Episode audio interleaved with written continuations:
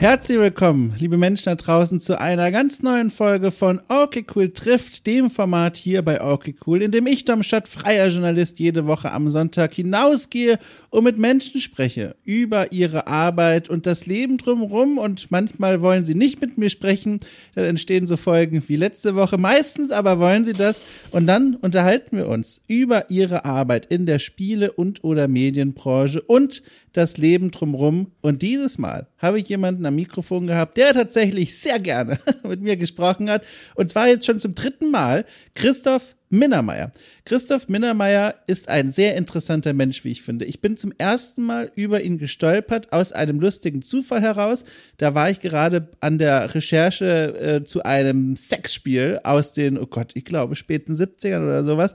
Und äh, da wurde ich an Christoph Minnermeier weitervermittelt, weil äh, es ein lustiger Zufall war. Da möchte ich gar nicht näher drauf eingehen. Es war aber alles in Ordnung, keine Sorge. Jedenfalls hat er mir damals eine schöne Sprachnachricht äh, rübergeworfen äh, zu seiner Geschichte mit dem Spiel. Und dann viele Monate später begab sich Folgendes, nämlich dass Weihnachten stattfand, Weihnachten letzten Jahres, das Jahr 2022. Und da entdeckte ich in den Weihnachtstagen ähm, auf meiner Festplatte ein Spiel, das da schon ziemlich lange herumschlummerte, aber noch nie von mir ausprobiert wurde. Und zwar Dungeons of Dreadrock. So eine Art Puzzle-Dungeon-Crawler, in dem es darum geht, eine kleine Figur durch insgesamt 100 Level zu führen, aus so einer isometrischen Perspektive.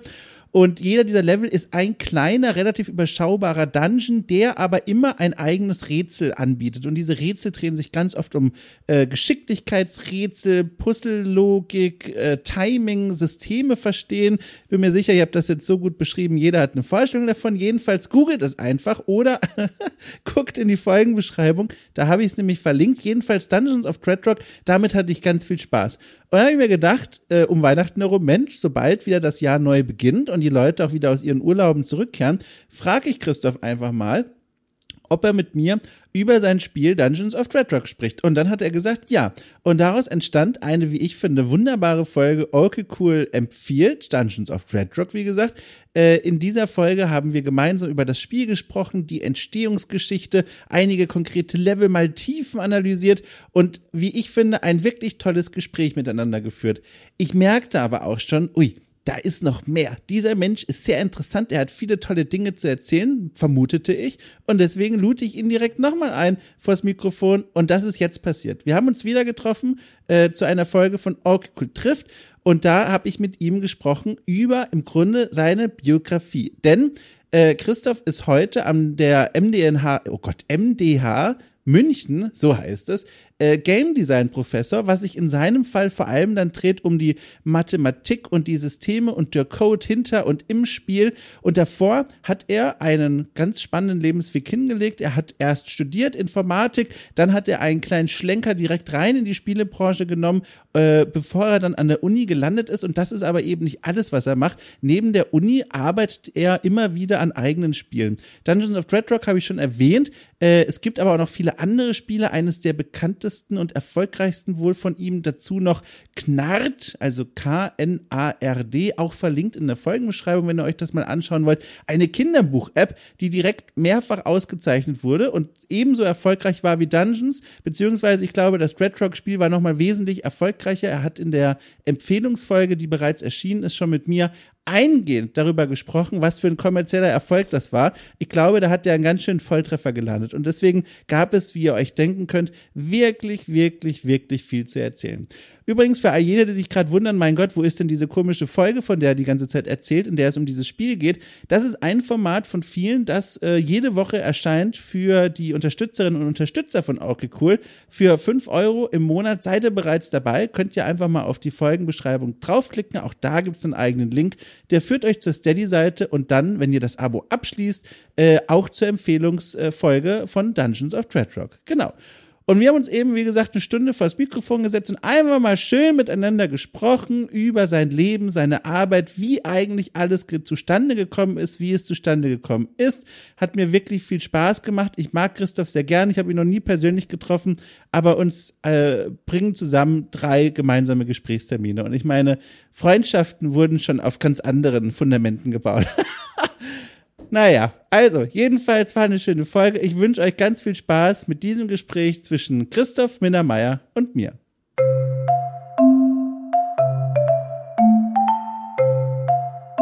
Ich habe direkt eine Frage, die ich mir ausgedacht habe, als eigentlich Gag äh, zum Einstieg. Und dann habe ich mir aber gedacht, Moment mal, es interessiert mich ja wirklich. Und zwar folgendes.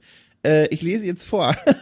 also, lieber Christoph, wie viele Studierende kennen dich als der Typ, der Dungeons of Dreadrock entwickelt hat? Sind die Hörsäle voll, seitdem das Spiel rausgekommen ist? Fragezeichen.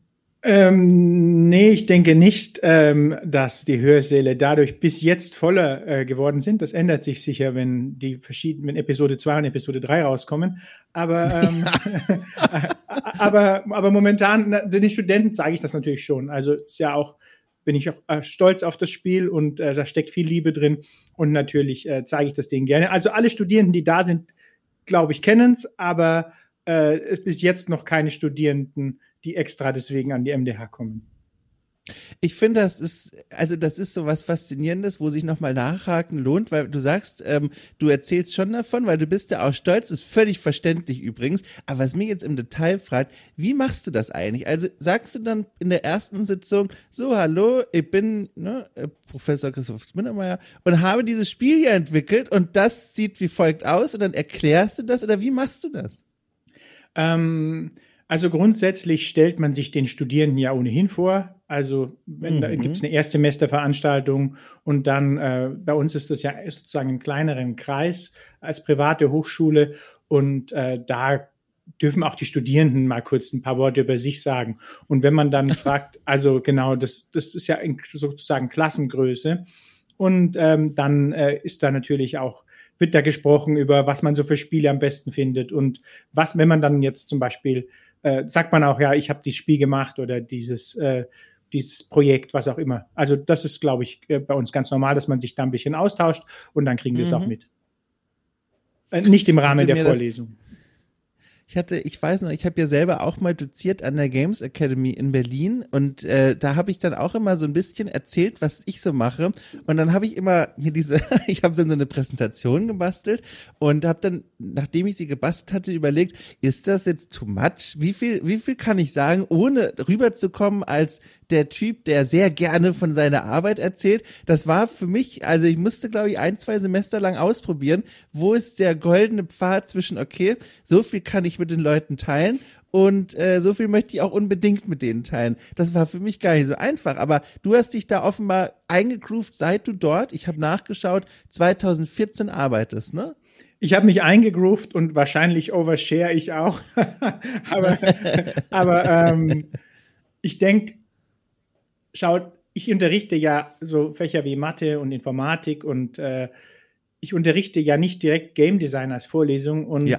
ähm, wenn du jetzt zum Beispiel eine Vorlesung gehalten hast äh, als, als externer Dozent, dann hast du ja irgendwie, was weiß ich, acht Vorlesungstage und dann ist dein Kontingent, wo du quasi was über dich erzählen kannst, ja geringer, als wenn ich im täglichen Austausch mit den Studierenden bin. Das ist das, mhm. das, ist das eine. Und außerdem glaube ich, gerade wenn man so technische Fächer eigentlich äh, äh, unterrichtet und bei manchen Studierenden dann irgendwie auch, ja, die eine gewisse Distanz äh, zum Thema haben, dann ist es doch gut, einen gemeinsamen Nenner zu haben. Und wenn man quasi so die Street Credibility aufbaut und sagt, schaut mal, ich interessiere mich mhm. nicht nur für Programmierung, ich interessiere mich für Kunst, ich interessiere mich für Narrative, ich interessiere mich für Spielmechaniken, für Puzzles. Ich habe das hier gemacht und äh, das heißt, dass man da so eine gemeinsame Nenner findet.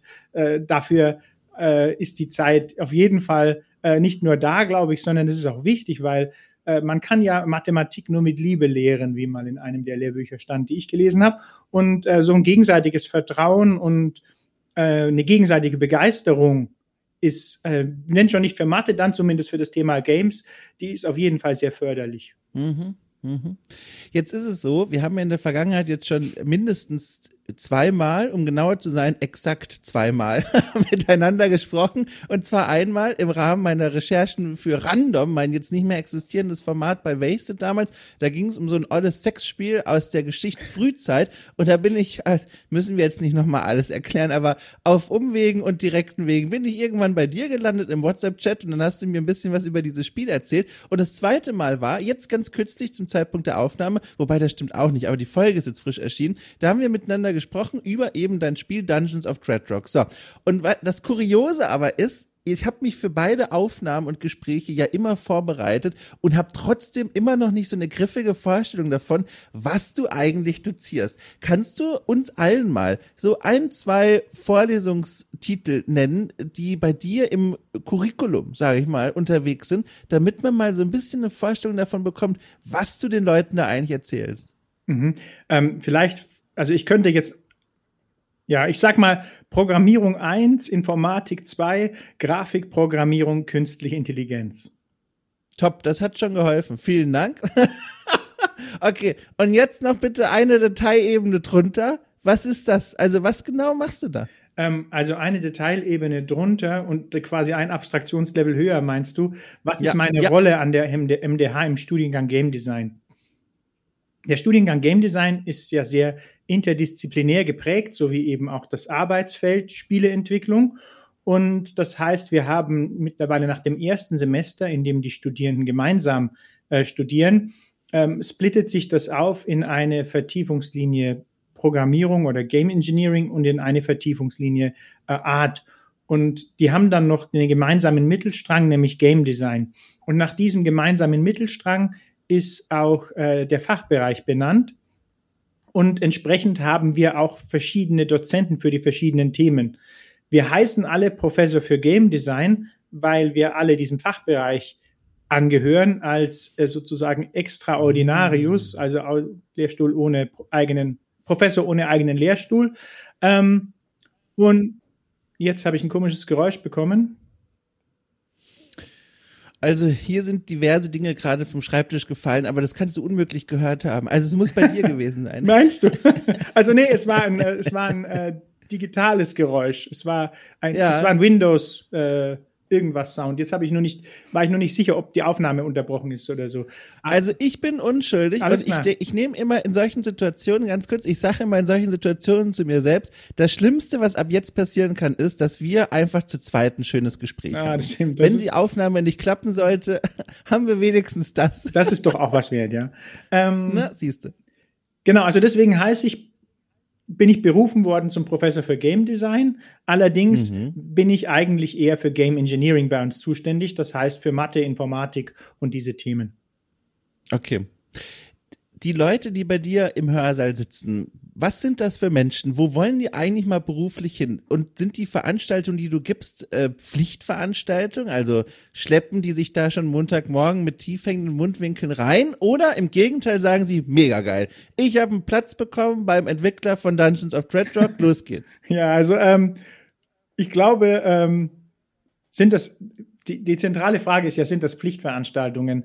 Äh, wir wissen ja selber aus der Schule, wie viel Lust man hat, in irgendeinem Fach zu sitzen, was man nicht mag. Ja, ähm, mhm. Und ähm, dann wird es auch schwierig. Und wie gesagt, die haben alle im ersten Semester ein gemeinsames Grundstudium.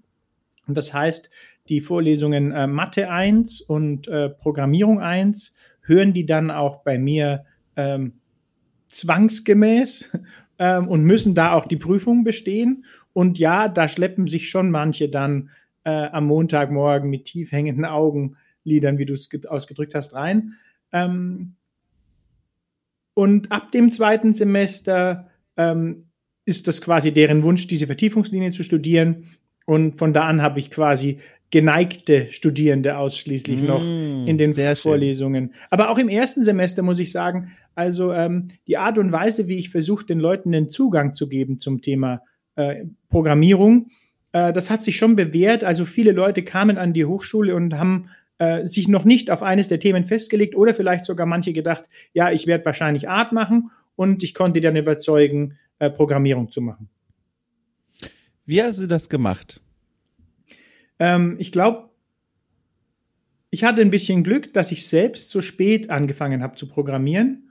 Mhm. Ähm, Und deswegen war das Lernen, wie man programmiert, für mich ein bewussterer Prozess. Das zusammen mit der Tatsache, dass ich ähm, ziemlich gut in der Lage bin, ähm, mich in jemand anderen reinzuversetzen, ähm, kognitiv, also mir zu überlegen, was der andere jetzt gerade für ein Wissen hat und was ihm fehlt. Dadurch gelingt es mir sehr gut, ähm, die komplexen Zusammenhänge, die beim Programmieren auftreten, auch wenn man es lernt, sozusagen zu linearisieren und äh, so in ein Curriculum zu bringen, äh, dass man nicht immer die ganze Zeit, wie es mir selber beim Programmieren lernen ging, gesagt kriegt, ja, das da, das schreibst du jetzt einfach mal ab und dann erklären wir es später. Also, äh, und, und ich glaube, äh, wenn man wirklich dann auch äh, für die Leute den Unterricht auch im Wesentlichen macht, die noch nicht programmieren können, anstatt was auch so ein bisschen eine Krankheit ist, glaube ich, für die, die es eh schon können, ähm, dann kann man das schaffen, Leute dafür zu begeistern. Und das ja. ist äh, insofern ist da ein riesiges Potenzial dafür, weil das bei uns in der Schulbildung ja komplett versäumt wird. Also nicht, mhm. die Leute kommen ja nicht und sagen, ja, erzähl mir nichts über Chemie, da habe ich keinen Bock drauf. Das weiß ich schon seit der Schule, sondern die denken, also viele hatten ja noch nie einen ernsthaften Versuch, wurde unternommen, jemanden Programmieren beizubringen, in vielen Fällen. Das ist ja wirklich eine ganz wichtige und zentrale Kompetenz für Lehrpersonal, was du gerade beschrieben hast, was mich direkt zu der Frage führt, Wusstest du schon immer, dass du diese Fähigkeit hast und damit war für dich klar, okay, ab geht's in den Hörsaal oder hast du, weiß ich nicht, eines Tages als Teenager jemandem den Weg beschrieben und wusstest, aha, ich konnte mich gerade richtig gut reinversetzen, was dieser Mensch über dieses Stadtteilchen gerade weiß, wo er sich befindet und was ich ihm geben muss an Informationen, dass er seinen Weg findet, ich sollte Dozent werden. Wie ist quasi deine Origin Story, dass du in diesem Hörsaal gelandet bist? Die Origin Story ist wohl, dass ich zuerst mal als äh, Student im war das, glaube ich, als Student, ja, relativ früh im ersten, zweiten Semester habe ich gedacht, okay, ich brauche Geld und äh, wo ich da immer so in Schwäbisch Gmünd dann durch die Stadt geschlurft bin, kam man immer am Studienkreis vorbei. Das sagt dir vielleicht was. Das ist so wie die oh, da habe ich auch mal gearbeitet. Oh, eine, eine, eine Nachhilfeinstitution. Wie lustig, ja. Ja, und dort ähm, konnte man sehr gutes Geld verdienen als Student.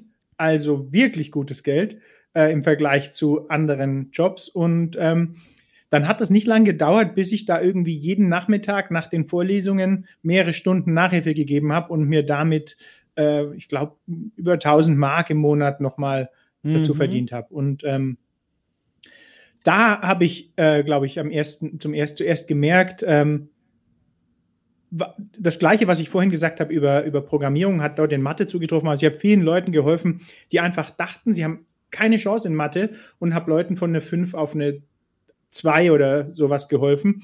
Und das eigentlich auch nur, indem ich denen erstmal gesagt habe, hey, entspann dich, äh, ich beurteile dich nicht danach, ob du das kannst und äh, wir ja, ein freundschaftliches Verhältnis aufbauen und äh, mhm. so ein bisschen denen das geben, was in der Schule nicht da ist.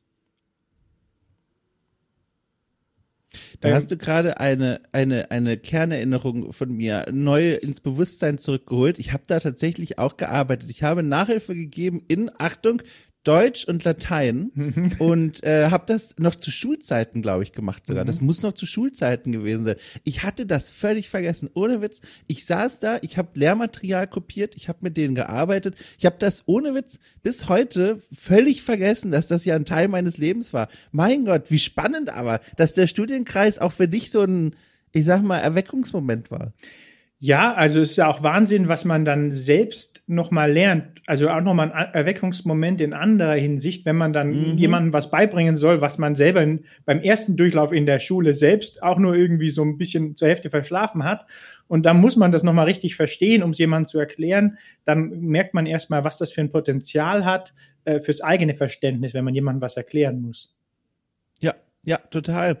Äh, übrigens, apropos Geld und Bezahlung, das ist auch was, was mir aufgefallen ist äh, bei der Vorbereitung auf dieses Gespräch hier. Du bist ja also im Grunde hauptberuflich Dozent, ne? Mhm. Das ist dein Job erstmal so. Genau. Und ich kenne sehr wenige Leute, die davon hauptberuflich wirklich einigermaßen leben können. Und dann fiel mir aber der Unterschied auf. Alle, die mir einfallen, sind Menschen aus den Geisteswissenschaften, ne? Aber du bist ja in der Welt der, ich weiß es nicht, wie sagt man denn? Äh, Naturwissenschaften, ne? Ja, Naturwissenschaften ja, erstens, unterwegs. Ja, das ist so ein bisschen, und, genau. Ja, Entschuldigung. Ja, und das scheint den Unterschied zu machen, ne? Ähm, also ich glaube nicht. Ich habe ja viele Professorinnen, Kollegen ähm, auch in anderen Fachbereichen an der Hochschule, ja. äh, Modemanagement und äh, früher auch Modedesign oder was auch immer oder Digital Film Design. Und grundsätzlich, wenn man jetzt äh, voll in Vollzeit angestellt ist als Professorin, dann ähm, dann kann man davon leben, würde ich jetzt mal sagen.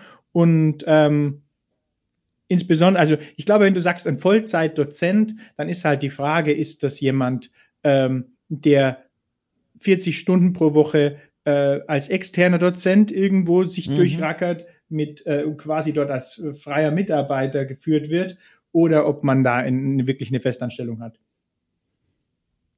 Aber bei dir ist es wirklich die klassische Festanstellung in Hauptberuf quasi. Genau, richtig, ja. Das hat ja, sich ja. über ja, verschiedene Zwischenstationen auch an der MDH so ergeben. Die erste Station, habe ich gelesen, äh, war dein Studium der Informatik an der Uni Stuttgart. Bin ich da richtig informiert? Ähm, fast. Ich habe ähm, ich hab nach dem Abi noch mal davor in Mannheim Wirtschaftsinformatik studiert Ach du liebe Zeit. Aber, aber naja, vielleicht kann man auch nicht sagen studiert, sondern ich habe das, glaube ich, nach im ersten Semester äh, dann hingeworfen. Ähm, in erster Linie, weil meine jetzige Frau, äh, damalige Freundin, ähm, und mir war die Distanz zu groß und ihr auch äh, zwischen Schwäbisch Gmünd, wo sie noch gewohnt hat, und äh, Mannheim. Das war für uns ein schrecklicher Trennungsschmerz. Und äh, dann habe ich mich entschieden, mhm. irgendwo näher zu studieren, habe mir Aalen und Stuttgart angeguckt und bin dann nach Stuttgart. Und dann aber in einem etwas anderen Studiengang, ja? Reine also Informatik, Informatik, genau, ja. Ähm. Genau. War das Absicht oder war bei Wirtschaftswissenschaften einfach nichts mehr frei? Ähm, Wirtschaftsinformatik war das ja. In, ah, Wirtschaftsinformatik, war, Entschuldigung. War ja. das ja in Mannheim. Und ähm, ich glaube, ähm, also es war keine Absicht, es gab, glaube ich, keine Wirtschaftsinformatik in, Ach, in, in, Stuttgart. Und ähm, also das ist ein bisschen schon fast lächerlich, aber ich habe damals mir, vielleicht muss ich so ausholen. Ich war jetzt nicht der Student, der gesagt hat, oder der Schüler, der gesagt hat, ah, oh, ich, ich habe zwar sehr gern gezockt, aber ich hatte noch nichts mit Programmierung am Hut. Ich hatte so ein äh, Informatik-Wahlfach an der, an der Schule, aber ähm, da habe ich eigentlich nicht wirklich was gelernt. Und ähm, der Wunsch, Informatik zu studieren. Ich habe gesagt, ich würde gern Games machen. Mein Vater hat äh, gesagt, ich erinnere mich, als wäre es heute, glaubst du, die warten auf dich? also im Sinne von, oh, lern, lern erst mal was, bevor ja. du ähm, und dann war auch so, dann kam also Informatik, sollte ich, und dann hatte ich diese schlechte Erfahrung, dass ich in Informatik in der Schule nicht wirklich was gelernt hatte. Und ähm, mein Vater ist ein sehr rationaler Mensch und hat mich eigentlich auch in der Hinsicht nur positiv beeinflusst in meinem jugendlichen Leichtsinn und äh, hat dann gemeint, Wirtschaftsinformatik, da ist auch eine Zukunft drin finanziell. Und für mich war so die Entscheidung, naja, wenn ich Informatik nicht check, kann ich ja in BWL immer noch viel auswendig lernen äh, und dann komme ich da auch durch. Und das mhm. heißt also, um dann nach Schwäbisch Münd zurückzuziehen, musste ich äh, mich in Stuttgart dann aus dem Fenster lehnen und hoffte, Informatik zu checken. Ja. Und es hat geklappt, oder? Hat weitestgehend geklappt, ja. Aber auch da gab es äh, verschiedene. Also ich habe zum Beispiel mich sehr auf theoretische Fächer äh, fokussiert, Kom also Komplexitätstheorie und auch äh, ja sowas wie Graphentheorie und äh, mich von praktischen Programmieren weitestgehend ferngehalten das ganze Studium über. Das ist einfach so faszinierend. Ich habe das hier schon so oft immer wieder gehabt in den Gesprächen und hier jetzt schon wieder, wie unterschiedlich eigentlich so ein menschliches Gehirn sein kann. Alles, was du studiert hast, interessiert mich persönlich also 0,0. Ich könnte mir niemals vorstellen, in so einer Vorlesung zu sitzen. Aber das Ergebnis, was du dann darüber erzählst und vor allem auch, was man damit machen kann, das finde ich hochspannend. Aber wenn man mir jetzt sagen würde, so, lieber Domschat, herzlich willkommen zur Einführungsvorlesung Kryptographie, was ich zum Beispiel auch bei meiner Vorbereitung hier als Themenschwerpunkt entdeckt habe, oder verteilte KI, würde ich sagen, nein, ich würde gerne wieder gehen. Und das ist einfach faszinierend. Ja, ähm, ja, genau. Also die Frage ist, inwiefern, ich glaube, ich glaube, ich hätte schon gern auch, wohl weiß ich nicht, was anderes studiert. Ich glaube, ich habe einfach gemerkt, ich kann das ganz gut. Ich glaube, das war es auch dann am Ende an der, äh, während dem Studium. Ich habe gemerkt, mhm. ich kann das und ähm, dann mache ich es halt. Ähm, wenn man was gut kann, ähm, dann hat man ja oft, ich glaube, das ist auch so eine wichtige Erkenntnis im Leben, wenn man das Gefühl hat, man macht was gut, dann macht es einem oft Freude. Also es betrifft ganz kleine Tätigkeiten im Alltag, die einem lästig sein können. In dem Moment, wo man denkt, jetzt habe ich das aber gut gemacht, finde ich, dann entwickelt man immer eine gewisse Freude dran. Und du hast schon spannenderweise gesagt, da hat zu diesem Zeitpunkt schon in deinem Kopf oder sogar davor ja eigentlich, als es an die Studienentscheidung ging, wo du und was studieren möchtest, da hattest du schon Lust und Bock, Spiele selbst zu entwickeln. Kannst du uns mal zurück zum Ursprung dieses Traums oder dieser Wunschvorstellung führen? Wann ging das eigentlich los und Gab es da so einen Moment, wo das Licht durchs Fenster auf deine Stirn schien und du wusstest, okay, das ist vielleicht das Medium, mit dem will ich mal arbeiten? Wie kam das alles in deinem Kopf zustande? Also diese Saat wurde sehr früh eingepflanzt, als äh, meine, meine, äh, meine Eltern lebten in der Nähe von Schwäbisch Gmünd und mein, mhm. das Elternhaus meines Vaters, so ein richtig altes Haus, so eine Bruchbude, die stand ähm, in Altmühltal in Bayern und dort sind wir dann im Sommerurlaub sparsamerweise oft hingefahren in der Nähe von so einem See auch und damit und ähm, aber wenn es irgendwie, wir haben dort auch einen Wald und hatten dort dann äh, also Bäume gefällt, um die klein zu sägen und dann zwei Stunden zurück zu transportieren zu unserem Ofen in Schwäbisch Gmünd, um sich das mal vorzustellen. Ihr habt einfach Urlaub im 13. Jahrhundert gemacht. Sowas in der Art, ja, genau. Und, äh, und dort ähm, gab es hinter dem Haus eine riesige Scheune und ein ja. und dann musste die Scheune abgerissen werden und dafür haben wir auch irgendwie dort ein, zwei Wochen verbracht und als Belohnung für die Hilfe bei diesem Bau, ich weiß noch, ich bin da mal im ersten oder zweiten Stock durch so morsche Bretter gekracht und konnte mich gerade noch festhalten. Ähm, als Belohnung für diesen Einsatz der Kinder gab es dann in so einem großen Kaufhaus, ich erinnere mich auch noch an den Gang, wo wir da lang gingen und mein Vater hat dann den C64 gekauft und ein Kassettenlaufwerk dazu und ganze vier Spiele, die damals, glaube ich, immer noch so zehn Mark gekostet haben für die günstigeren Titel. Und das war Kirby Streamland, äh, Zorro und ähm, ja, ähm, ich weiß nicht mehr, noch ein paar andere Spiele. Und ähm, von da an haben wir bei uns zu Hause, ich erst mit meinen Schwestern und dem Vater äh, gezockt und, ähm, und dann später habe nur noch ich gezockt, aber dafür genug für alle. Ähm, und da war dann Oh, Entschuldige, oh, oh Gott, ich wollte dich nicht unterbrechen. Nee, also genau, ich, ich musste jetzt auch erstmal überlegen, warum ich das erzähle, weil du gefragt hast, wie ich dann dazu kam. Also von da an ja. habe ich Computerspiele heiß und innig geliebt äh, und dann ähm, als Jugendlicher angefangen in Doom und Duke Nukem. Äh, Gab es Level-Editoren, der von Duke Nukem war schon äh, ein bisschen zugänglicher. Ähm, da musste man nur noch Page Up und Page Down drücken, um eine Deckenhöhe oder Bodenhöhe zu verstellen. Bei, Duke, äh, bei Doom hat man die noch äh, die Höhe als Zahl eingegeben und äh, entsprechend hat man dann äh, habe ich dann Level gebaut und zwar würde ich im Nachhinein sagen auch richtig gute und kreative und äh, oh. dann ähm, und dann, ähm, genau, war für mich irgendwie klar, das, das macht Spaß, das zu machen. Und das war so ein kleiner Traum. Und deswegen, wie gesagt, die Äußerung, also mit ungefähr 18, ich würde das gerne machen. Und mein, von meinem Vater dann der Verweis auf erstmal ein Informatikstudium mhm. zu machen. Hast du auch in den Spielezeitschriften der Zeit geblättert oder ging das an dir vorbei? Ähm, doch, also GameStar natürlich. Äh, ja. Ich, ich, hatte schon ganz früh, mein Onkel hat eigentlich diese, hat mich dann äh, zu allen Geburtstagen und allen Festen mit Spielen beliefert. Äh, der, der hat selber gezockt und der hat also äh, mir diese Dungeons and Dragons Goldbox-Spiele, oh. Curse of the Azure Bonds war mein erstes.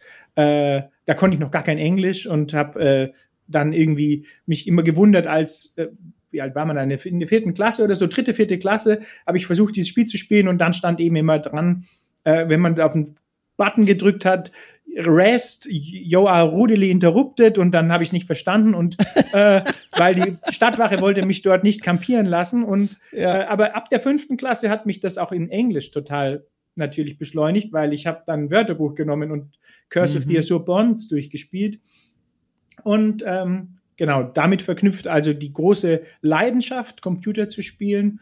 Ähm, und dann eben habe ich bemerkt über die Level-Editoren, dass man da ähm, auch selber was machen kann und das hat großen Spaß gemacht. Und äh, ich habe das eigentlich dann während dem Studium und während meiner Promotion wieder völlig aus den Augen verloren. Erstmal über viele, ja, fast zehn Jahre lang diesen Wunsch dann verloren. Aber ähm, das ist das ist ja hochspannend, dass du das sagst, weil ich scrolle nämlich parallel gerade auf deiner Webseite übers Portfolio und hatte mir da auch vorher was rausgeschrieben. Da sind einige Spielprojekte äh, versammelt, an denen du gearbeitet hast. Einige davon erschienen, andere nicht. Und auf mich machte das den Eindruck, das war etwas, was dich während des Studiums und dieser Zeit immer irgendwie begleitet hat. Aber das ist jetzt eine kleine Überraschung zu hören, dass das erstmal aus deinem Leben so ein bisschen rausgeschoben wurde. Ähm, ja, also genau, ich habe in, reine Informatik da studiert und ähm, kam schnell zu der Erkenntnis, zu der wahrscheinlich falschen Erkenntnis, eigenes Spiel zu machen, ist richtig schwer, ist zu schwer. Das war, mm. glaube ich, dann, als diese OpenGL-Treiber und so weiter kamen. Mm äh, mhm. da konnte man dann einfacher Dinge machen. Davor war es wirklich äh, sehr aufwendig und dann auch eben ein sehr technischer Prozess, wo das Kreative unterging im Vergleich beispielsweise zum Bedienen eines Level-Editors. Und dann habe ich mich im Studium, wie schon gesagt, auf so theoretische, mathematisch geprägte Fächer konzentriert. Und das hat mich dann mehr oder weniger aus Verlegenheit dazu gebracht, zu sagen, Studium vorbei, jetzt würde ich eigentlich einen Job suchen, aber kacke, ich kann ja eigentlich gar nicht richtig programmieren, was will ich denn da jemandem erzählen in der Firma? Ähm, aber in theoretischer Informatik bin ich doch gut. Ähm, auch wieder dann ein bisschen getriggert, glaube ich, durch meine Eltern und meine Schwester, die schon promoviert hatte. Ja, okay, äh, promovieren wir halt äh, in theoretischer Informatik. Und äh, so, so bin ich dann da reingestolpert und ähm, habe das fünf Jahre lang betrieben.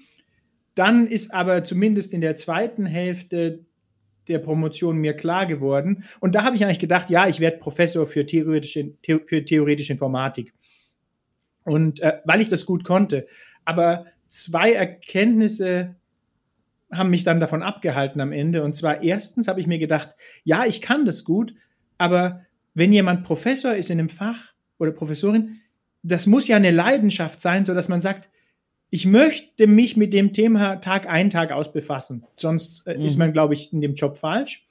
Und das habe ich nicht gefühlt. Und das Zweite war, ähm, ich habe bemerkt, was für ein, ich war sehr unzufrieden mit dem äh, Prozess, wie man, wenn man so ein Paper dann schreibt, wie das eingereicht wird, wie das dann von jemandem nicht immer in einem Doppelblindverfahren, beurt Doppelblindverfahren beurteilt wird ja. und wie fernab von jeglicher Realität wir auch geforscht haben äh, in der theoretischen Informatik. Also wirklich so theoretisch, dass es überhaupt keinen Impact mehr hatte und eigentlich nur noch so, ja, wir machen das jetzt, äh, weil wir es weil wir es können. Ja, wir werden dafür bezahlt und forschen jetzt und untersuchen jetzt irgendwelchen Quatsch, der niemanden interessiert. Und das äh, kann man sagen, das kann, macht man vielleicht und findet dann am Ende was raus, was trotzdem eine praktische Relevanz hat. Glück gehabt. Aber eigentlich, glaube ich, sollten Forschungen nicht den, den, den, den Draht zur Praxis verlieren. Und das ist bei mhm. unserem Lehrstuhl eindeutig passiert. Mhm. Und, und vor allem, weil auch gar kein Praxiswissen am Lehrstuhl da war. Ja. Ja. Darf ich kurz fragen am Rande, damit ich mir dann noch ein bisschen besseres Bild zeichnen darf? Deine Schwester, in was hat sie promoviert? Äh, die wurde Richterin. Also Jura Ach, promoviert, genau. liebe Zeit, ja krass. Ist ja. man da, ver vergleicht man da die eigenen Lebensläufe, weil die Gemeinsamkeit ist ja der Weg äh, durch die Professuren und so weiter, ne? Und, und äh, aber ganz andere Fachgebiete, sitzt man da an Weihnachten unterm Baum und sagt dann so, das mache ich und das machst du? Ähm, also erstens ähm, jetzt nicht mehr, weil sie ist leider gestorben vor. Oh, entschuldige. Kein Problem. Ähm,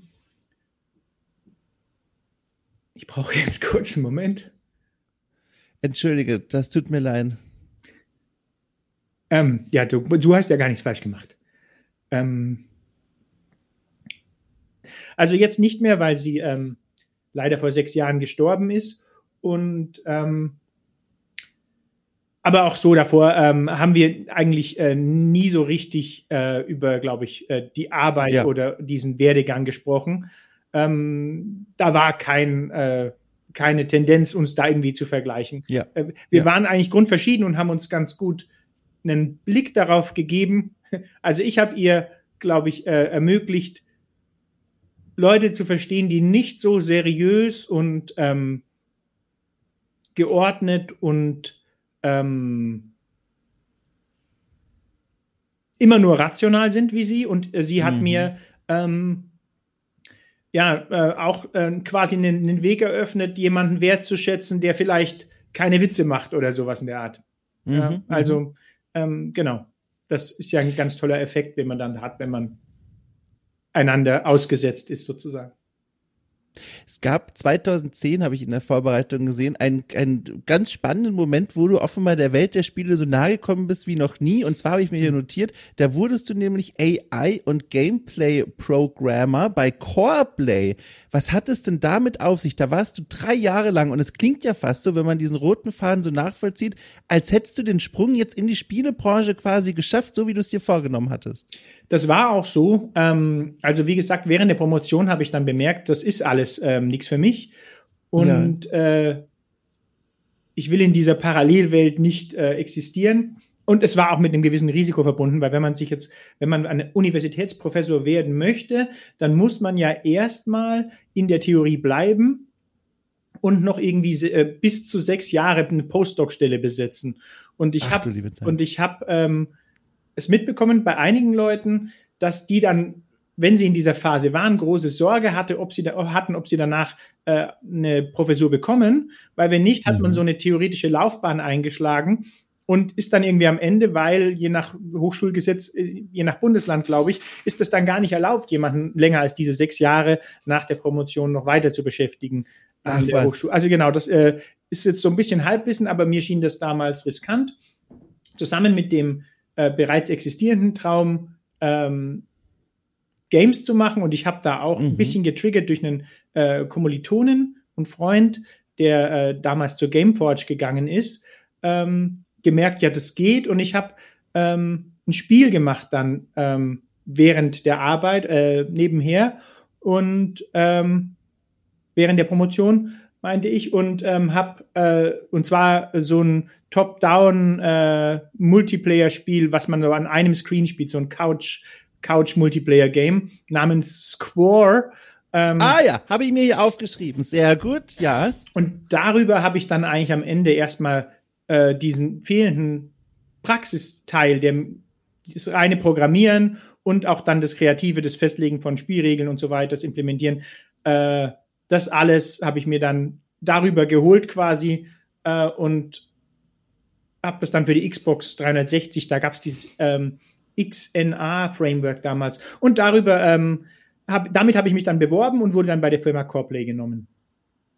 Ist übrigens ganz schön für alle, die diesen Weg nachvollziehen wollen. Es gibt noch eine Webseite. Ich hoffe, das ist okay, wenn ich das jetzt verrate. Ja, aber klar. Die, die heißt square.info und das ist so eine Webseite, über die stolpert man, finde ich, und es fühlt sich direkt irgendwie ein bisschen verboten an, als sollte man die gar nicht entdecken, weil die ist so ganz einfach. Also die ist ganz einfach, man sieht oben links Square steht da, dann ist in so einem kleinen Fensterchen sind dann die Informationen, die man anklickt und es fühlt sich eher an, als würde ich hier dem Tagebuch einer fremden Person beziehungsweise von dir blättern, weil hier wird ganz genau erklärt die Game Mechanics, es sind die Tutorials versammelt, Videos werden gezeigt, der Algorithmus, der hinter dem Spiel steht. Es wirkt wie so ein Game Design Dokument, das eigentlich nur für dich gedacht ist. Aber es ist so cool, dass du das alles geteilt hast, dieses Wissen und auch diesen Prozess. Ähm, ich glaube, für mich war, ich habe die Webseite jetzt auch geöffnet. Ähm, ich habe ja. ich hab die damals äh, gemacht, ähm, schon auch im Hinblick darauf, mich wo zu bewerben. Also, ähm, die ist so einfach erstens, weil ich natürlich überhaupt keine Ahnung hatte von Webprogrammierung. Also ich sage jetzt natürlich, aber vielleicht muss man dazu sagen, ähm, obwohl ich jetzt dieses Spiel dann programmiert hatte, mhm. ähm, ähm, Spiele programmieren und Webprogrammierung sind verschiedene Welten. Also was, wenn man jetzt ja, so, ja, ja und, und das hat, konnte ich damals halt noch nicht. Mittlerweile kann ich das ganz gut. Ähm, und ähm, ich habe die Webseite quasi gemacht, um dann in der Bewerbung darauf zu verweisen. Und deswegen ja. liest sich das auch ein bisschen wie ein Game Design Dokument, ähm, weil ich auch darstellen wollte, dass ich mir was dabei gedacht habe bei dem, was ich gemacht habe. Ja, aber super cool. Also wie gesagt, dass das alles so dokumentiert ist, das finde ich faszinierend. Aber es fühlte sich echt so an, als wäre ich hier eine Straße zu früh längst abgebogen und ja. bin plötzlich irgendwo, wo man gar nicht hin sollte. Und das war, da war ich ja gar nicht mal falsch mit dieser Einschätzung, weil es ist ja es ist sehr zweckmäßiges, wofür du es eingerichtet hast. Ja, Toll. stimmt, ja. Ähm, wie war es für dich, jetzt in der Spielebranche zu sein? Jetzt bist du ja da, wo du ja dann jahrelang immer wieder gedacht hast, wäre cool, da zu landen. Wie war das denn so? Und vor allem, was für ein Verein, ich glaube, war Coreplay? Ich habe zumindest jetzt nichts mehr gefunden von denen. Ich weiß nicht, ob es die noch gibt, aber wie sah das da so aus und wie gefiel es dir? Also es gefiel mir unglaublich gut und es sah ja. cool aus. Also man war jetzt an dem Ort, ähm, wo ungefähr so acht bis zehn Mitarbeiter, zehn eher, glaube ich, hat es auch ein bisschen gewechselt. Es war ja drei Jahre dann immerhin, mhm. versucht haben, Spiele zu machen. Ähm, ich selbst habe mich bei verschiedenen Firmen beworben damals, unter anderem auch, was auch immer, sagen wir Gameforge, da wollte ich nicht so gern hin, Piranha Bytes, da wollte ich sehr gerne hin. Ähm, ähm, und ich habe mich, glaube ich, bei acht Firmen oder so beworben. Und ähm, aus München kam dann die Zusage, ich ähm, als, als, als in Mannheim habe ich promoviert und ich mochte diese Arbeiterstadt und den Flair und dann ins geleckte München zu gehen, das war schon eine richtig, hat mich Überwindung gekostet und meine Frau auch. Aber ich bin quasi mit ihr nach Mannheim, weil sie hatte dort äh, einen Studienplatz und ich habe dann erst quasi dadurch mich dort um eine Promotionsstelle bemüht. Mhm. Ähm, und deswegen ist sie dann quasi äh, quid pro quo danach, nach dem Studium und nach der Promotion mit mir nach München. Und ähm, die, ähm, ich, ich wurde durch, auf Coreplay aufmerksam durch ein Game, was die damals äh, gemacht hatten. Wie hieß denn das? Äh, das war so ein, ähm, ja, ich weiß es nicht mehr, so ein Raumschiff-Game, wo man, äh, also mhm, wo man mhm. so ein, so wie so ein Shoot'em Up, aber sehr grafisch auf, äh, äh, opulent und ähm, dann habe ich gedacht, okay, die machen coole Games. Ich dachte eigentlich, das wären nur zwei Leute, nämlich der äh, Peter Uhlmann und der Andi Drude, aber das waren die Chefs und das waren dann doch ein paar mehr Leute dort. Und ähm, genau, ich habe mich beworben, bin da reingekommen und ich bin wirklich abends ins Bett und habe mich mit breiten Grinsen auf den nächsten Tag gefreut und gedacht, was mache ich ah. morgen? Ah, morgen, morgen werde ich äh, programmieren, dass sich der Rauch der Granaten äh, dreidimensional ausbreitet, solche Sachen. Also mhm. ähm, die, mich, mich so jetzt mit diesem Thema jeden Tag auseinanderzusetzen können, das war für mich ein riesen, äh, Riesending. Also ich habe, äh, ich bin war total, bin war glücklich dort. Den, den Laden gibt's heute nicht mehr, ne? Corplay. Mhm. Corplay hat dann, Corplay hat nach drei Jahren Insolvenz angemeldet oh. und ähm, wurde dann äh, übernommen. Die heißen jetzt äh, Grimlaw Games, also Nordic hat, äh, ah. hat Corplay übernommen. Ähm, die sind sogar noch im gleichen Büro, glaube ich, dort am, äh, nicht am Königsplatz, aber da, ja, genau, in der Nähe. Und mhm. ähm, ja, ähm, genau, also es arbeiten mittlerweile auch einige äh, Absolventen meines Studiengangs dort ähm, und auch noch Kollegen von damals. Das heißt, du hast dort, um nochmal kurz zu dieser Granate zurückzukehren, sehr feine Arbeiten an diesem Spiel, an diesem Code geleistet feine Arbeiten, ähm, du meinst jetzt äh, spezifisch und kleinteilig damit. Das ist mein Wort, genau ähm, richtig.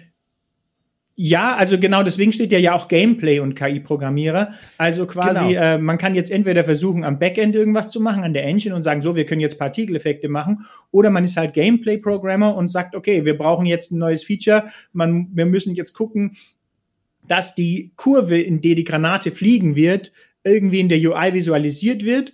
Und das heißt, wir müssen da irgendwie so die Trajektorie vorbestimmen. Und wenn die dann mit irgendwas kollidiert, dann muss auch geguckt werden, wo sie dann weiter hinfliegt als nächstes, ja. sowas in der Art. Also genau so kleinteilige Gameplay-Arbeiten habe ich dann dort gemacht. Genau.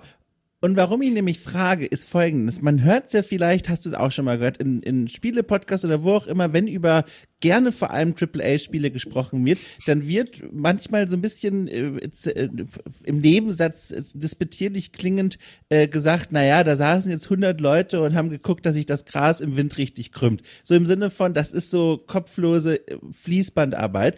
Und was ich immer mich gefragt habe, und jetzt habe ich ja mal jemanden, der zumindest annähernd so auch in diesem Aufgabenbereich unterwegs war, diese feinen, ich sag's einfach nochmal, auch wenn du mir zwei bessere Worte angeboten hast, in diesen feinen Aufgaben verankert war, was war es, was dir daran so Spaß gemacht hat? Also was ist es, wo du vor Aufregung am Schreibtisch vibrierst, weil du jetzt diese Granatenwurflinie da bestimmen kannst und einrichten kannst? Kannst du das mal ein bisschen näher erklären? Was ist, was ist das, was dir da so Spaß macht?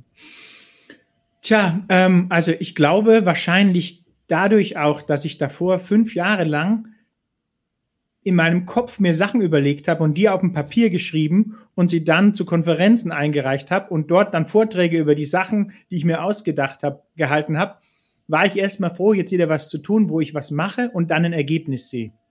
Also man sagt ja, dass handwerkliche Berufe äh, oder handwerkliche Tätigkeiten einen glücklich machen können, weil wenn ich ein Tisch baue, dann sehe ich jede Sekunde, was ich für einen Progress mache. Und mhm. das sieht man bei theoretischer Informatik schon mal nicht. Mm. Und äh, das Zusammenbauen eines Spiels, in dem man sagt, okay, jetzt gibt's ein Inventar und so weiter und jetzt kann man das Danach kann man es testen und dann findet man einen Bug und macht damit weiter. Also die Atmosphäre natürlich bei Coreplay war toll, aber auch ähm, das eigene, das Spiel zu machen und es dann zu spielen und zu testen und wieder weitere Features einzubauen. Ähm, dieser Cycle sozusagen hat großen, hat große Freude mir bereitet. Ich glaube sogar, das ist ein Problem für viele Indie-Dev-Anfänger, dass die quasi durch diesen Cycle dem eigenen Werk nicht mit genügend Skepsis gegenüberstehen und dann plötzlich programmiert man da zwei Jahre und denkt, ja, also auch so vielleicht auch Studierende, die sagen, hey, guck mal, das machen wir gerade, das ist doch geil. Und man denkt sich vielleicht, na ja, so geil ist es gar nicht, aber ich verstehe, warum ihr so große Freude daran habt und so stolz darauf seid, weil das eben sehr befriedigend ist, ähm, Spielmechaniken zu implementieren und zu sehen, wie aus einem leeren Blatt plötzlich ein Spiel wird. Ach, das ist ja hochspannend. Du hast schon gesagt, es war eher so ein kleinerer Laden. Ne? Ein paar Leute haben da gearbeitet, aber jetzt kein, kein gigantisches Studio. Hast du so eine ungefähre Zahl im Kopf noch? Ja, doch, es waren so zehn Leute ungefähr immer. Zehn Leute, genau. Mhm. Wie würdest du denn da so rückblickend die Arbeitskultur beschreiben? Was, was herrscht denn da für so eine Stimmung? Ähm, die Stimmung die dort herrschte, war, dass wir eigentlich alle gerödelt haben. und, äh, und ich meine jetzt nicht rödeln so im Sinne von Crunch und äh, irgendwie schrecklich. Wir hatten, ähm, ich glaube, man kann sagen, da war keine Kontrolle nötig oder so. Alle, die mhm. dort waren, die wollten gerne, dass das Spiel gut wird, die wollten gerne ähm, was ihre Arbeit erledigen und wir haben getan, was wir konnten, äh, um das zu machen. Und ähm, die Stimmung war ausschließlich, würde ich sagen, positiv. Also wir sind vielleicht mal in zwei Gruppen, aber oft auch alle zusammen Mittagessen gegangen. Es war meistens dann schwierig, einen Platz zu finden. Das war eher der Grund, sich aufzusplitten. Und ähm, genau, der, äh, der Peter, der Chef, äh, ist mit seiner Softgun durch die Reihen marschiert. Ähm, also es war eine, es war, und wir haben also dort Weihnachtsfeiern gemacht und dann mit unserer schäbigen Küche äh, vorher aus der Metro irgendwie äh, was weiß ich, ähm, so Steaks geholt und die dann im Backofen gegart und also ähm, das war es war sehr sehr sehr familiär und ähm, ja. genau also kann man sich nicht besser vorstellen.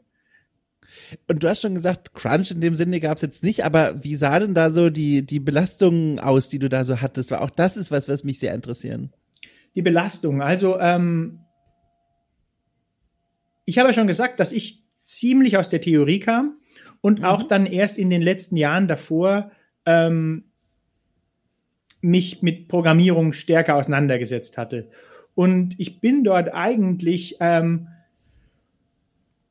ähm, ich bin dann da reingekommen und ich hatte Square mit C Sharp programmiert und ähm, man hat aber dort mit C programmiert. Und ähm, das war ein größerer Unterschied, als ich damals gedacht hätte.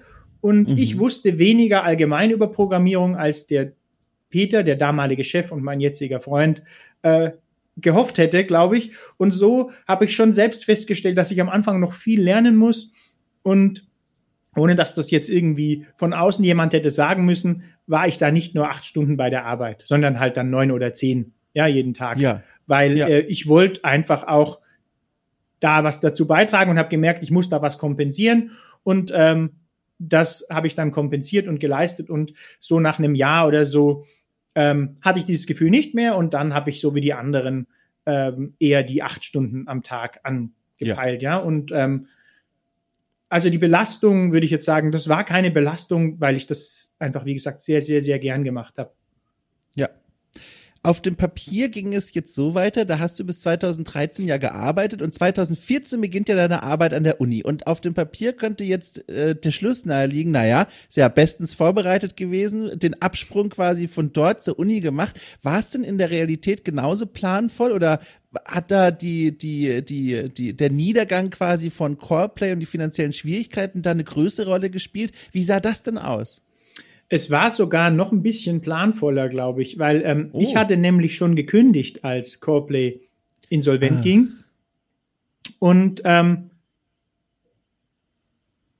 Jetzt überlege ich gerade genau. Ähm, ich hatte schon gekündigt, weil, und der Grund war nicht, dass mir die Arbeit wenig Spaß gemacht hätte oder so. Ähm, ich habe einfach nicht gesehen, wie ich dort, äh, also ich bin ein vorsichtiger Mensch äh, mit so Skepsis, was Lebensplanung und so weiter angeht. Mhm. Und ähm, wir haben dort in der Mitte von München gewohnt, in einer tollen Wohnung, die war auch noch einigermaßen günstig. Wir haben damals 1000 Euro bezahlt monatlich. Und Unglaublich für München. Kann man heute auch niemandem mehr erzählen. Ja, nee, genau. Es wurde dann deutlich teurer. Und ähm, in der Schellingstraße in so einem Altbau mit Fischgrätparkett, äh, vier Meter hohe Räume. Also es war wirklich wow. wunderschön. Äh, 74 Quadratmeter. Ähm, wow. Und ähm, und äh, und dann ähm, habe ich aber trotzdem gemerkt, ja, wie soll das denn jetzt eigentlich weitergehen, bis ich alt bin? Werde ich jetzt jeden Monat, ich bin ja nie in der Lage, was zurückzulegen. Und mhm. ich hatte eben in Informatik promoviert und ich wusste auch damals, dass Informatiker damals wie heute, heute vielleicht sogar noch ein bisschen mehr Händeringen von der Wirtschaft gesucht werden. Und ich habe mir dann gedacht, okay, ähm, ich kann und ich muss woanders arbeiten, um da, ja, wenn schon nicht das Doppelte, dann zumindest fast das Doppelte zu verdienen. Und mhm. ähm, deswegen kam dieser Entschluss. Ähm, ich hatte auch einen äh, einen Freund, äh, den Basti, der hat äh, sich mit äh, so einer Webentwicklungssoftware, äh, die hat er sich erdacht und ist damit selbstständig und damals schon hatte ich so gedacht, okay, kann ich, ich wollte dann sowas wie Freelancer selbstständig werden oder mich bei einer Firma bewerben, so genau hatte ich das noch nicht entschieden, aber es war irgendwie klar, bei Coreplay äh, wird, das ist kein Konzern und ich wollte nicht in Konzern, aber äh, es gab auch nicht irgendwie die Chance, ähm, da irgendwie groß aufzusteigen und irgendwie viel Geld zu verdienen. Das war finanziell nicht drin und das lag nicht daran, dass die Chefs sich das alles in die eigenen Taschen gescheffelt hätten, bei weitem nicht, sondern das war einfach schwierig. Äh, Spiele machen ist schwierig. Viele Leute wollen Spiele machen. Der Markt ist überschwemmt und das war er damals schon und ähm, deswegen ging das nicht gut aus. Wobei die Insolvenz noch mehr daran geknüpft war, dass sich dort dann zwei Publisher, die Copley finanziert hatten, verstritten haben. Oh, okay, verstehe. Ja. Mhm. Okay, verstehe. Jetzt verstehe ich den Übergang dorthin. Äh, und dass es an der Uni dann selbst geklappt hat, wie kam es denn dann? Ähm, glücklicher Zufall war, dass äh, ein Kollege, der Game Design bei Corplay gemacht hat, schon ein Jahr vorher äh, an die MDH ist, auch an besagten Fachbereich Game Design, um dort aber auch spezifisch Game Design zu unterrichten. Und der Informatik-Prof, den sie dort hatten, der hat an eine staatliche Hochschule gewechselt und dann hatten sie diese ah. Vacancy und äh, der Dominik äh, war so nett an mich zu denken und ähm, hat gesagt, ja, den brauchen wir für die MDH und hat mich dann quasi mit wärmster Empfehlung äh, dem Kanzler und äh, Rektor äh, und damaligen Geschäftsführer vorgestellt. Und äh, dann habe ich erst mal gesagt, ich möchte aber gar nicht Vollzeit dort arbeiten, weil ich meine, meine Selbstständigkeit im Bereich Entwicklung, die lief gar nicht so schlecht und die wollte ich nicht ganz aufgeben und habe mich deswegen erstmal für eine 50-Prozent-Stelle anstellen lassen mit dem halben Lehrdeputat und dem halben Gehalt und hatte dann noch so ein bisschen Sicherheit. Ähm, das ging auch mittelfristig nicht gut, weil äh, ich meine Selbstständigkeit, die sich noch im Ausbau befand, dann nicht weiter ausbauen und auch nicht halten konnte. Und ähm, so habe ich dann zunächst auf eine 80%-Stelle gewechselt und ähm, später dann an der MDH ähm, die Leitung eines neu ausgegründeten Innovation Hub, des MDI Hub, übernommen mhm. als Geschäftsführer. Und da bin ich dann auf 100 Prozent gegangen und habe wieder nur 50 Prozent Lehrdeputat gemacht, habe also die Dozentenrolle und die Geschäftsführerrolle bei diesem kleinen Institut quasi ausgefüllt. Und ähm, genau, das. Und jetzt seit zwei Jahren ähm, bin ich aber Vollzeitdozent wieder, weil der MDI-Hub äh, so ein bisschen pandemiebedingt, aber auch durch einen Gesellschafterwechsel in erster Linie ähm, jetzt nicht, ähm, nicht liquidiert wurde, aber zumindest ruhig gestellt. Mhm. Es klingt ganz so, als würde dich die Arbeit dort, jetzt sind wir wieder in der Gegenwart angekommen, also ziemlich erfüllen, glücklich machen. Jetzt frage ich mich, ist das denn jetzt so ein Job, wo du sagst, okay, damit kann ich mit besserem Gewissen auch alt werden einfach? Oder wartet da draußen irgendwo nochmal ein neues Kapitel auf dich. Kannst du das jetzt schon absehen? Ich glaube eigentlich nicht, dass ein neues Kapitel noch auf mich wartet. Ja. Ähm, ich kann mit diesem Job mit besserem Gewissen alt werden, das ist das eine. Ähm, andererseits ähm, glaube ich, dass ich, ähm, ich, ich bin, ich, ich, ich bin eigentlich schon seit, äh, wahrscheinlich seit ich dieses erste Spiel während der Promotion gemacht habe, ähm, finde ich meinen kreativen Ausgleich ähm, mit freien Projekten äh, neben der Arbeit. Ja, also so hobbymäßig kann ich kreativ sein. Und äh, der, die Arbeit selber, das Lehren macht mir richtig großen Spaß. Ähm, und ich habe vor allem das, was ich bei Coreplay damals hatte, das ist jetzt weg. Und zwar das Gefühl, ich muss was ändern, um, ähm, um in eine Zukunft äh, zu gehen, in der ich entscheide, wie es weitergeht. Und mhm. mittlerweile, ähm, in aller Bescheidenheit, kann ich so viel, weil es mir als Maßgabe gemacht habe, ich möchte jeden Tag dazulernen in diesem Bereich. Ähm, ich kann jetzt so viel und die, der Demand für äh, IT ist so riesig, ähm, dass ich jederzeit äh, im Schlaf eine neue Stelle finden würde, sollte mhm. ein Problem auftreten. Und das habe ich damals bei Copley noch nicht so mit dem Selbstbewusstsein empfunden. Also jetzt in dem Job kann ich alt werden und ich werde auch nichts unternehmen, das zu ändern. Aber ähm, ich bin jetzt in der Situation, wo ich mir niemals Sorgen machen muss, äh, wo es auch in der Wirtschaftskrise oder sowas mit mir hingehen würde, glaube ich. Äh, einfach wegen der Tatsache, dass so viele Leute äh, in IT gesucht werden. Ja, verstehe. Jetzt gibt's noch eine, also erstmal dazu übrigens Glückwunsch, das muss man ja auch erstmal erreichen, dass man irgendwo im Leben ankommt beruflich und sagt, so, hier ist jetzt ein Nest, in dem sitze ich sehr gerne und falls ich rausfallen sollte, ist da unten noch mehr Baum mit noch mehr Nestern. Irgendwo werde ich aufgefangen. Das ist erstmal, ne? Also erstmal dazu Glückwunsch. Dankeschön. Und jetzt noch eine, noch eine Mini-Frage quasi nochmal mitten rein in die Biografie. Da ist nämlich noch etwas aufgeploppt, was ich ja auch ganz toll und sympathisch fand und zwar 2015, also schon ein Jahr nach nach Beginn deiner Arbeit wieder an der Hochschule, ähm, hast du eine Kinderbuch-App rausgebracht namens Knarrt. Und die mhm. kann man auch spielen und so weiter. Die gibt's da draußen immer noch. Die scheint auch super gut bewertet zu sein. Und ein erster Blick drauf hat auch gezeigt, die sieht auch wirklich lieb und schön und gemütlich aus. Also wirklich liebevoll gemacht. Kannst du mal erzählen, was es damit auf sich hat? Warum hast du plötzlich 2015 eine Kinderbuch-App rausgebracht? Ähm, der Hintergrund ist, dass ich ähm, auch schon während der Arbeit bei Coreplay ähm, irgendwann angefangen habe, abends nach der Arbeit so selber noch irgendwie was äh, zu programmieren und mir auszudenken. Mhm. Und ähm, als großer Fan von so äh, Plattformern, Cinematic-Plattformern wie Limbo, Inside oder ganz früher Another World äh, oder Apes Odyssey, habe ich auch erstmal versucht, sowas zu machen. Das war aber in der Zeit da, zumindest ohne Unity. Ich habe das mit äh, ähm, ich habe das mit libgdx hieß diese Java äh, Bibliothek, dieses Framework ähm, gemacht. Und da war das für mich ein bisschen noch too much, das alleine neben der Arbeit her aufzuziehen. Und die Geschichte, die ich mir aber ausgedacht hatte, ähm, die habe ich dann stattdessen in Reimform gebracht und auf, ich glaube, fast 50 Seiten dann zu einem digitalen Kinderbuch gemacht mit dem Fokus darauf, dieses haptische Erlebnis, was man hat, wenn man ein echtes Buch anfasst, möglichst mit Blättergeräusch, möglichst nah als äh, im digitalen Buch zu verankern. Und ähm, genau, dann entstand diese Kinderbuch-App. Der Illustrator äh, war ein Freund von mir oder ist ein Freund von mir. Und ähm, dann haben wir das veröffentlicht. Das ist auch jetzt nicht ganz erfolglos. Ähm, es hat auch äh, es gibt auch eine schöne Webseite dazu, knat.de. Es hat also von Nido und äh, Familienmagazinen, äh, hat auch äh, den Tommy gewonnen, Kindersoftwarepreis damals. Mhm. Ähm, und äh, hat also unglaublich gutes Feedback bekommen. Aber die äh, letzten Endes, die so richtig, äh, sowas wie Fiete quasi, man, äh, man hätte wahrscheinlich noch mehr danach legen müssen, um dann über Cross-Referencing richtig viele Downloads zu bekommen. Aber so hat das nicht geklappt. Aber im, im Grunde kann man sagen, dass das äh, mir ging es eigentlich immer mehr ums Geschichten erzählen als um äh, als ums Programmieren. Für mich ist Programmieren nicht die Freude schlechthin, kein Selbstzweck, sondern ich mache das, um äh, um ein Produkt zu schaffen, das eine Geschichte erzählt. Das zeigt sich bei Knat, das zeigt sich auch bei Dungeons of Dreadrock und jetzt habe ich auch noch das Glück, dass ich auch eine Geschichte habe, äh, ein Kinderbuch, was jetzt vom Bates Verlag veröffentlicht werden wird. Ach, schön.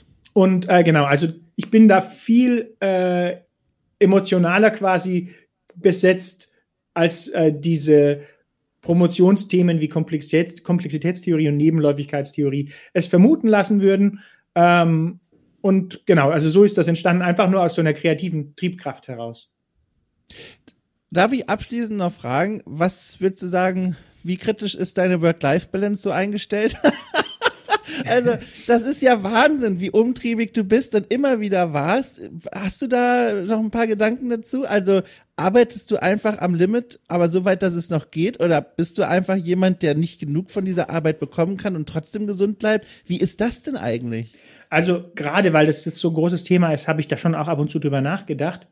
Ja. Ähm, es gibt sehr selten Momente, wo ich mal erschöpft bin und wo ich denke, ähm, oh, jetzt habe ich aber gerade keine Lust, mir noch ein Level auszudenken für XY oder ähm, und das ist dann meistens so abends um 10 vorm Rechner und am nächsten Tag habe ich dann Grippe. Aber ähm, also das ist wirklich, oh, also das, das, das, ich will damit, ich will, das ist die Wahrheit, ja. Also ich habe diese Momente eigentlich ausschließlich, wenn ich krank bin, wenn ich krank werde und das noch nicht weiß. Es ist ein krasses Muster, immer wenn ich dann irgendwie keine Lust und dann denke ich am nächsten Tag, ach so, deswegen hatte ich gestern Abend keine Lust zu arbeiten, mm. weil ich, weil ich krank wurde. Äh, und, und aber ansonsten, ähm, du hast also Work-Life-Balance, ja, ähm, ist das Arbeit, wenn man äh, sich eine Geschichte ausdenkt, wenn man Ideen sammelt, wenn man ein Puzzle macht, wenn man einen Partikeleffekt für einen Feuerball. Also ich weiß es nicht. Ähm, ich ich habe so eine ich habe vor eine, so eine Doku gesehen vor einem Jahr. Da, ich weiß gar nicht mehr. Es ging um irgendeine so Familie, die äh, so eine Art nicht nicht eingeborenen Stamm, aber doch die, die so fast ohne irgendwelche Hilfsmittel irgendwo gelebt haben, in einer unwirtlichen Gegend. Und die haben abends am Lagerfeuer, ich weiß gar nicht mehr was, hat dann das, haben die, hat die Familie zusammen mit dem, ich sage jetzt mal, achtjährigen Kind, äh, eine sehr ein, tönige Tätigkeit gemacht. Ich weiß nicht genau, ob die Pfeilspitzen geschliffen haben oder Seile ge, ge, ge, gerubbelt oder was auch immer. Aber die haben das gemacht, weil sie wussten, ja, wir brauchen, wir haben jetzt Zeit und morgen müssen wir wieder den ganzen Tag irgendwelche anderen Sachen machen, was weiß ich, jagen oder sowas. Und jetzt kann man einerseits so halb zynisch sagen, mit Blick auf unsere heute Arbeit, heutige Arbeitswelt, die haben auch keinen Burnout. Aber ich glaube, dass ähm, wenn man selber, es, es kommt auf die Arbeit an. Ich glaube, so Burnout-Sachen kommen in erster Linie durch Druck von außen. Und ich habe nicht mal, also für mich gibt es einfach nur Schaffensdrang. Und ich glaube, ich kann einfach 24-7 arbeiten und empfinde das nicht. Was, warum heißt das auch Arbeit? Ja, ich würde das auch machen wollen, wenn ich, wenn ich, wenn ich es nicht müsste. Mhm, mh, ja. Mh ich nehme trotzdem raus zu sagen, ich hoffe, du bleibst gesund und dir geht weiterhin auch, gut. Ja.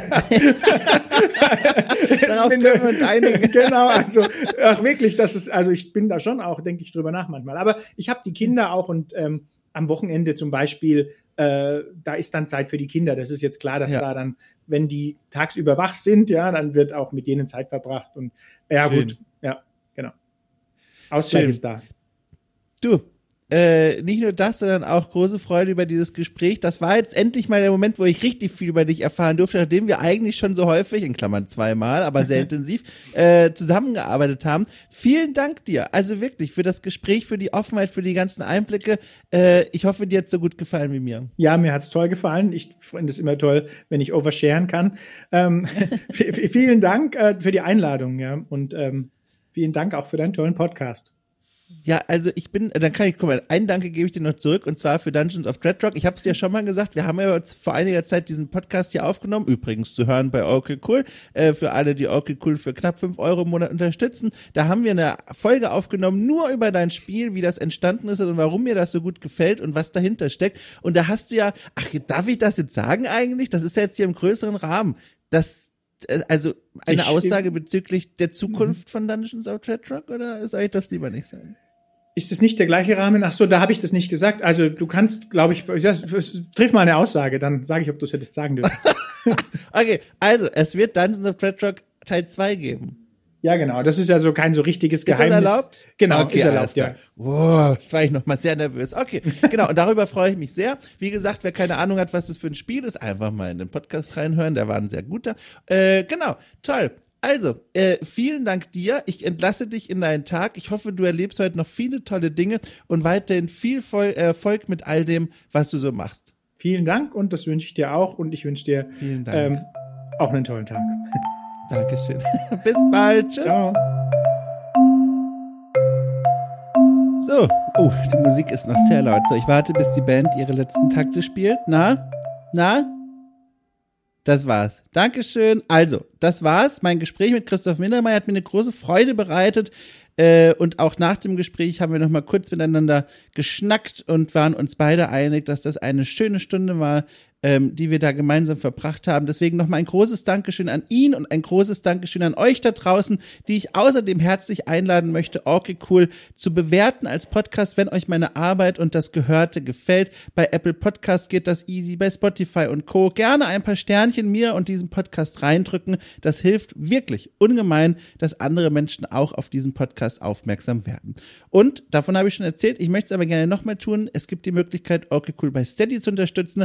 Mit fünf Euro im Monat seid ihr schon dabei und bekommt jede Woche mittlerweile zwei extra Formate, die sich drehen um Spielkultur, spielrelevante Besprechungen, Einblicke in die vor allem auch deutsche Spielebranche. Da passieren, wie ich finde, viele coole Dinge, sowohl in der Spielebranche als auch in dieser Formatabteilung von mir, die ihr euch anhören könnt. So.